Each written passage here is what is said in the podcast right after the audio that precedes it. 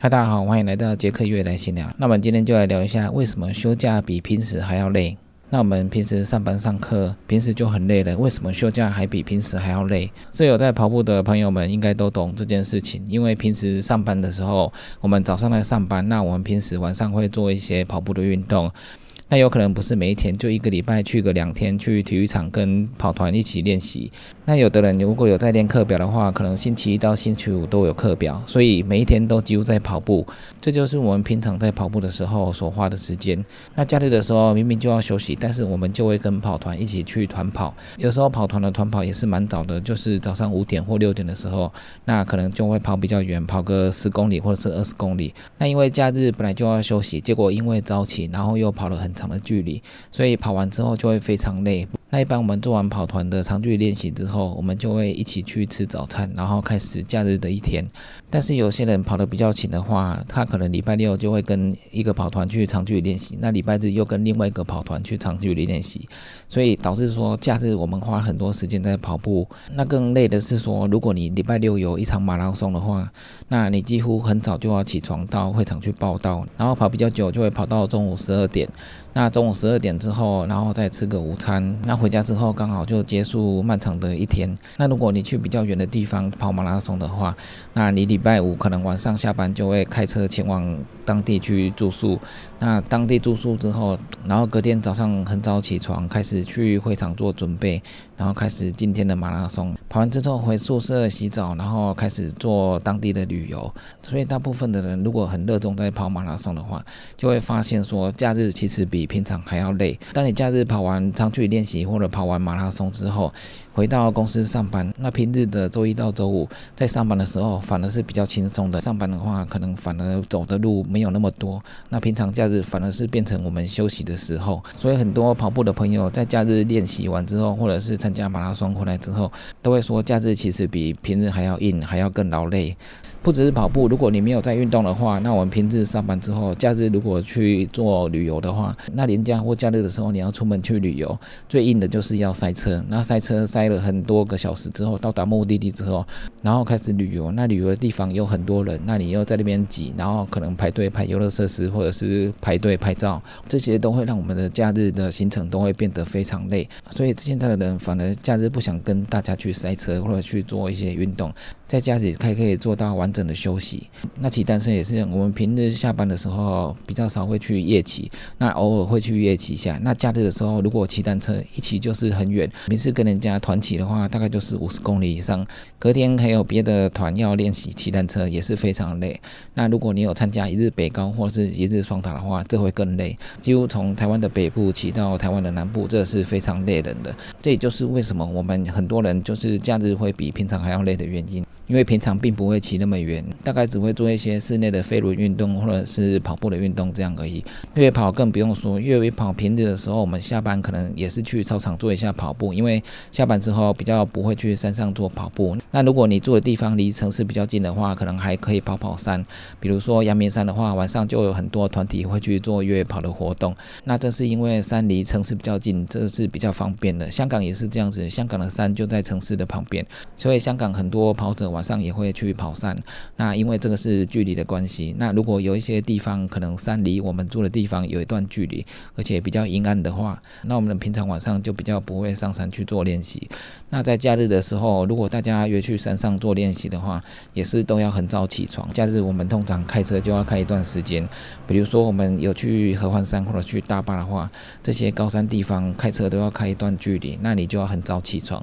那开车去之后，那最好是在早上之前就要先上山，因为山上的变化真的很大。那天气有时候随时会变冷，或者是下雨的状况都有可能发生，所以我们尽量在傍晚之前就要回到山下，因为高山的夜晚天气会更寒冷，所以我们尽量在傍晚之前就下山回到我们停车的地方，这样会比较安全。所以我们去高山做越野跑的时候，我们要更早的起床。如果山太晚上山的话，摸黑下山的话是比较麻烦。一般我们上高山的话，我们宁可摸早黑。就是凌晨四点的时候晚上上山，那你头灯用没多久之后，大概六点多天就会亮了，头灯就可以收起来。那上山上到山顶也差不多中午的时候，那越往海拔高的地方我们会越冷，但是因为快到中午，所以天气也会蛮热的。如果天气好的状况下到山顶就是这样子的状况。那如果你快十二点的时候到山顶，天气是不好的状况下，那我们在十二点之后开始折返下山。有时候如果天变冷或起雾或者是下雨的话，至少天都还是亮的。太晚的话下山，你可能又要拿头灯。天气如果要下雨的话，那就会比较麻烦。所以我们都会很早就上山。那这个上山的话，几乎都是花掉我们一天的行程。所以在假日去跑比较远地的高山的话，真的是蛮累的。隔天跑完之后，你在床上你就根本就跑不起来。所以假日的话会比平常还要累。如果有些高山的行程比较远的话，可能会花到两天的行程。因为背包也有一些重量，所以如果你跑远程的话，可能会花很多时间。那经过了一个夜晚或两个夜晚的话，就会非常累。那如果是参加一百公里或一百公里以上的越野赛，通常的比赛的时候，大家会跑得更快，那消耗的体力会更大。那有时候经过一个夜晚是还好，但是因为越野赛都有时间限制，不站之间都有关门的时间，所以我们也不能休息的太久。那尽量的一直在赶路。那赶路的话，我们的劳累度就会增加。那有些山又一直爬。跑到后面会蛮累的，那下山也会因为距离蛮长的，所以下山会下到双腿受不了。所以在跑越野赛的时候，你不能跑得太慢，所以你的劳累度也会增加。那有些一百迈的比赛，它限时如果是四十五小时的话，那有时候你没睡饱，凌晨夜晚就出发，那跑一段距离之后又要经过一个夜晚，那这个是非常累的，因为你的身体一直处于在运动的状态。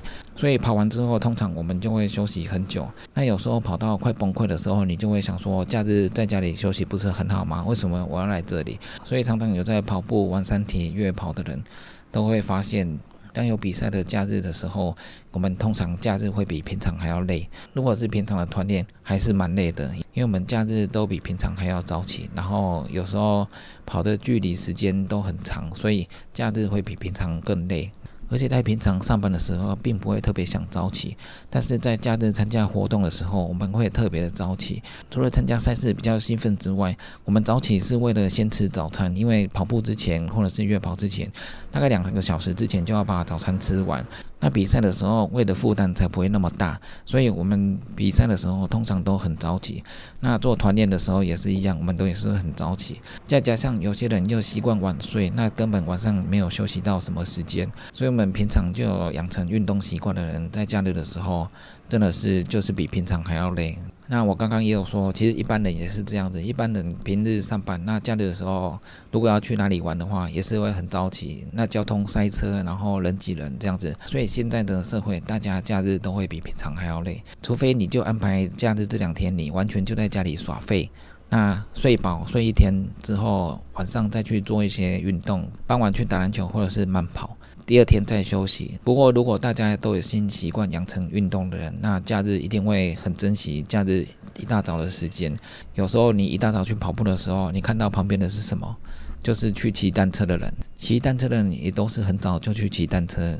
因为如果天气好的话，大概七八点天就非常热了，所以我们跑步通常会在比较阴凉的时候进行。那如果很热的话，你就要在太阳下晒很久。